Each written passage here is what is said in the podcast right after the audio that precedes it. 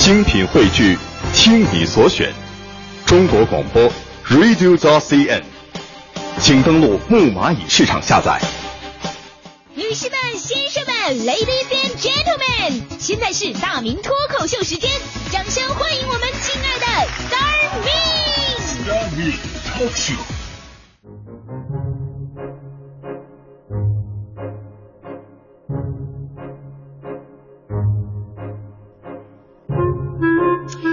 各位来到今天的大明脱口秀，我是大明啊。今天的节目啊，我打算为老师们说说话。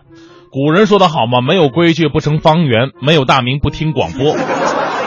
我们活在这个世界上啊，就要遵守规矩，就连上学的孩子他也得一样啊。班有班法，校有校规。学生时代啊，应该是我们一生当中最叛逆、最不懂事儿的时候，所以老师们如何完成有效的管理是一件非常头疼的事儿。现在想想我们上学那会儿干的事儿啊，确实令自己汗颜呐。你看，有的女生喜欢留长头发，怕被老师看出来，把头发塞到后边的脖领子里边。你当老师傻吗？看不着啊！啊，有的喜欢涂指甲，看到老师都把手藏袖子里边。你当老师傻看不着啊？啊，有的男生躲在厕所里边抽烟，啊，老师来了，赶紧把这烟头踩灭。老师问你，你这鼻子怎么冒烟啊？你说老师这是浮云，你当老师傻吗？啊，印象当中最深刻的就是我上高中那会儿特别爱逃课，我们学校后身啊就是游戏厅，那个时候特别流行打那个 PS 踢实况足球，啊，那走啊，我们那时候讲打索尼去，然后呢一走一大批，本来我们班男生就少，文科班嘛一共十六个男生。那时候一走就是七八个，你以为文科班的老师不识数吗？一眼就能看出来，非常生气，骂了我们好一通啊！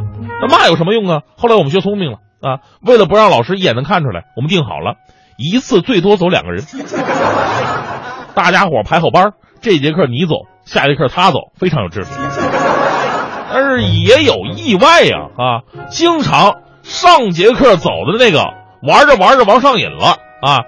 结果他该他回来的时候他没回来，下一个等着去的人受不了，这怎么还不回来？急死我了！有一次轮到我逃课去打游戏，为了方便呢，我没从校门口走，因为游戏厅呢在学校后身嘛，家属楼里边，其实就是一墙之隔。于是我选择跳墙了啊！我刚刚以非常熟练的身手爬上了墙，突然发现对面也有一道黑影熟练的上了墙，我以为是同行呢，我还跟人打招呼，哎，玩完回来了。结果对面那个人大喝一声：“我是你班主任！”原来我们班主任回家拿东西，这个时候就好像什么呢？狭路相逢勇者胜。我俩站在墙头对视着，那种感觉就像是西门吹雪跟叶孤城决战紫禁之巅。当时我多么想大喝一声：“老师，我错了！”后来我们老师的解决方式呢，就是告诉家长了。然后回到家，我爸我妈临时配对，组成了男女混合双打。现在想想，真挺感谢老师的啊！虽然最后这招这个借刀杀人有点为我们所不齿。其实我们换个角度想想，在惩罚学生这方面，老师太不容易了，尤其是体罚。一面呢顶着社会舆论和家长的指责，一面呢承受着学生和成绩带来的直接的冲击，夹在中间非常的难受。所以，老师到底该如何惩罚那些不听话的学生，绝对值得是探讨的一个问题。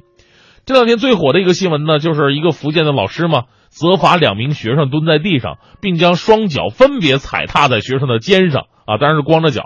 有人说光着脚可能威力更大，自带味儿的，这就是啊。这张照片呢传到网上之后，引起了轩然大波。这名老师最后啊被责令辞退了。当然，这种侮辱性的体罚呀。确实不能提倡，那么普通体罚就可以接受吗？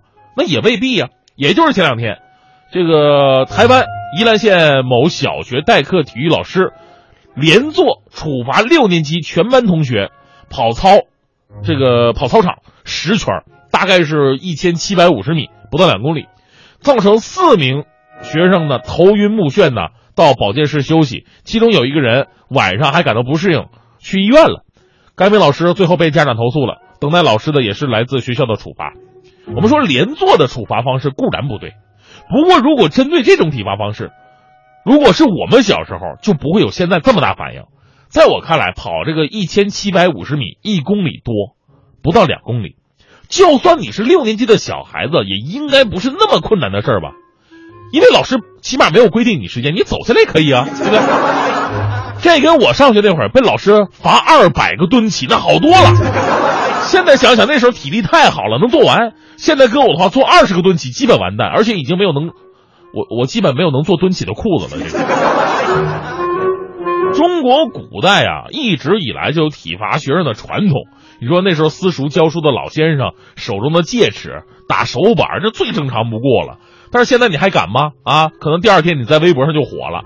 我们那会儿老师体罚学生也很常见，啊，跑圈、蹲起、罚站，这只是基本要求。大家伙呢也只是嬉皮笑脸的接受了，没什么意义。那现在不一样了，现在的家长一方面希望老师对孩子的约束力要加大。另一方面呢，又不希望老师用体罚的方式，而面对如今越来越淘气的孩子，你说老师到底该如何是好？这个度太难掌握了。哪怕你，咱就说你不你不罚一千七百五十米，你就罚他五十米，跑完以后这孩子倒地不起了，啊，你照样不会惹上麻烦吗？所以痛定思痛啊，我觉得唯一能解决问题的方式，就是以后老师都要根据自己的课程特点来进行个性化的处罚啊。这个今天我决定把这个提议也跟老师们分享一下，看看合不合理。合理的话呢，各位老师可以参考。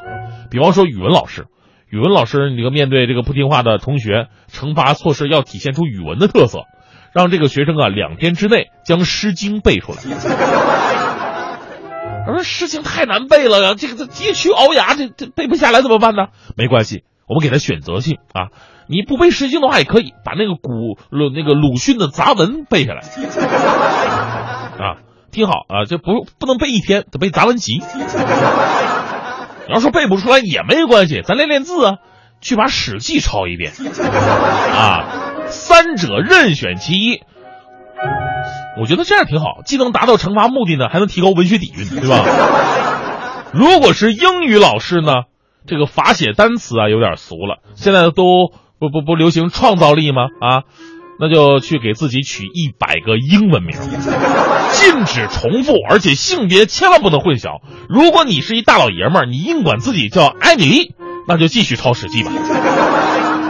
如果是数学老师呢，就背诵圆周率小数点后一千位，背错一个抄《史记》。物理老师的话，就让学生一只脚站在讲台上，金鸡独立四十分钟。如果学生说为什么体罚我，你就告诉他我不是体罚，我在教你什么叫做压强。如果他没站住怎么办呢？没站住，两脚着地了，抄史记。地理老师呢，就让学生啊徒手画中国地图，相似度必须达到百分之九十以上，达不到就以不爱国的理由罚他抄史记。历史老师，历史老师是最简单的，废话不用讲，直接抄《史记》。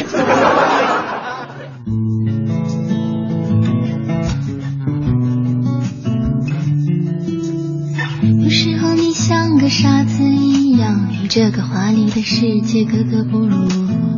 有时候你那么厌恶你自己，不愿意再与他为伍。拨通一个陌生的电话，呼吸都会变得很急促。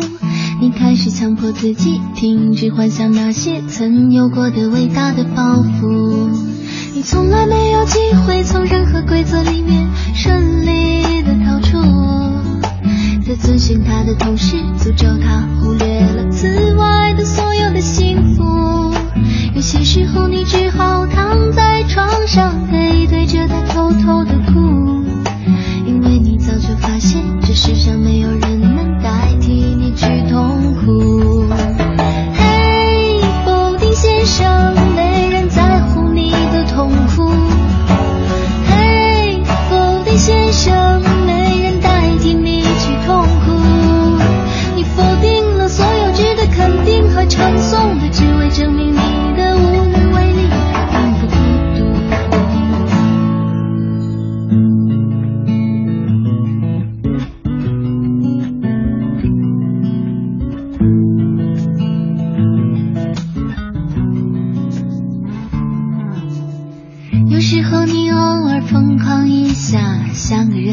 少年爱上了她，姑娘们并非你想的那么伟大，不会轻易为你开花。望着自命不凡的自己的灵魂，还没绽放就已经枯萎。你必须警告自己，别再追逐那些上天不愿给你的恩惠。你从来没有机会从任何规则里面顺利的逃出，遵循他的同时，诅咒他忽略了此外的所有的幸福。有些时候，你只好躺在床上，背对着他偷偷的哭，因为你早就发现，这世上没有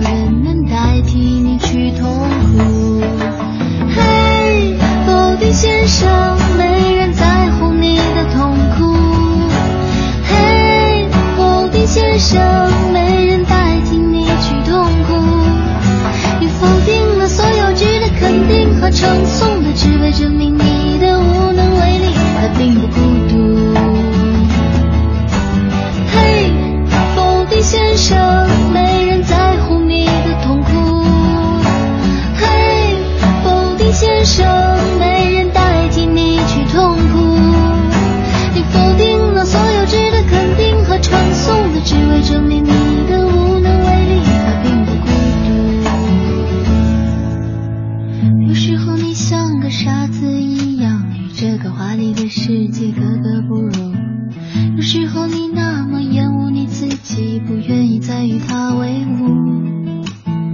每个人面对一个同样的世界，为何你只能感受到不足？你试着原谅自己，停止纠结那些曾放